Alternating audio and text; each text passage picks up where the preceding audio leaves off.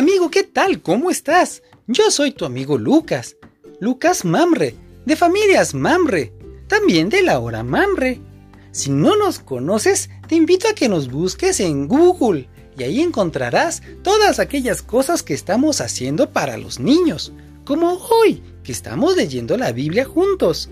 No te vayas, espérate, que las cosas están bien interesantes. Estamos leyendo Romanos capítulo 2. Si ya estás listo, pues vamos a comenzar. Dios es justo.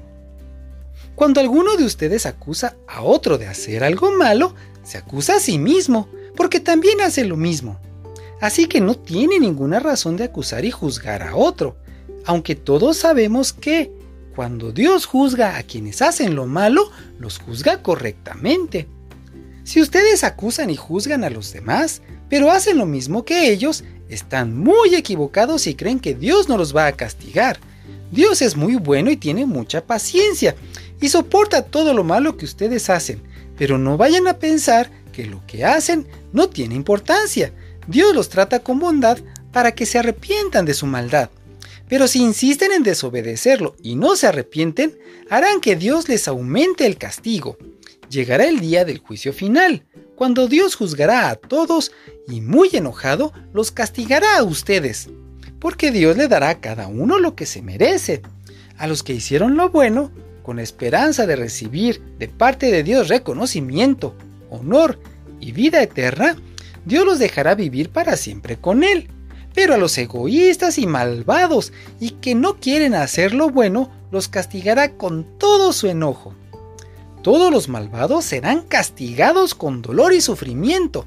En primer lugar, los judíos, pero también los que no son judíos. A los que hayan hecho el bien, Dios les dará un lugar muy especial y también honor y paz. En primer lugar, a los judíos, pero también a los que no son judíos. Dios no tiene favoritos. Dios acepta a los que obedecen la ley de Moisés, pero rechaza a quienes solamente la escuchan y no la obedecen. Los que conocen la ley serán juzgados de acuerdo con esa misma ley. Los que no la conocen y pecan serán castigados aunque no conozcan esa ley, porque los que no son judíos obedecen los mandatos de la ley de Dios, aunque no la conozcan, pues ellos mismos saben qué es lo bueno y qué es lo malo. Es como si tuvieran la ley escrita en su mente. Su conducta así lo demuestra, pues cuando piensan en algo ya saben si eso está bien o está mal. La buena noticia que yo anuncio enseña que Dios juzgará a toda la humanidad por medio de Cristo Jesús. En ese día Dios juzgará hasta los pensamientos más secretos. Los judíos y la ley. Algunos de ustedes dicen con orgullo que son judíos. Se sienten muy seguros porque tienen la ley de Moisés y están orgullosos de su Dios. Creen saber lo que Dios quiere y cuando estudian la Biblia aprenden a conocer qué es lo mejor. Se sienten muy seguros al decirles a los pecadores lo que deben hacer para ser salvos. Y como tienen la Biblia en la mano, se creen maestros de los ignorantes y de los inexpertos, dueños de la verdad y del conocimiento. Pero, ¿cómo pueden enseñar a otros si ustedes mismos no aprenden primero? ¿Cómo pueden enseñar que no se debe de robar si ustedes mismos roban? Dicen que todos deben ser fieles en el matrimonio, pero ustedes mismos son infieles. Odian a los ídolos, pero roban en los templos de esos ídolos. Están orgullosos de tener la Biblia, pero no la obedecen y son una vergüenza para Dios. Tiene razón la Biblia cuando dice, la gente de otros países habla mal de Dios por culpa de ustedes mismos. De nada sirve que alguien se circuncide si no obedece la ley.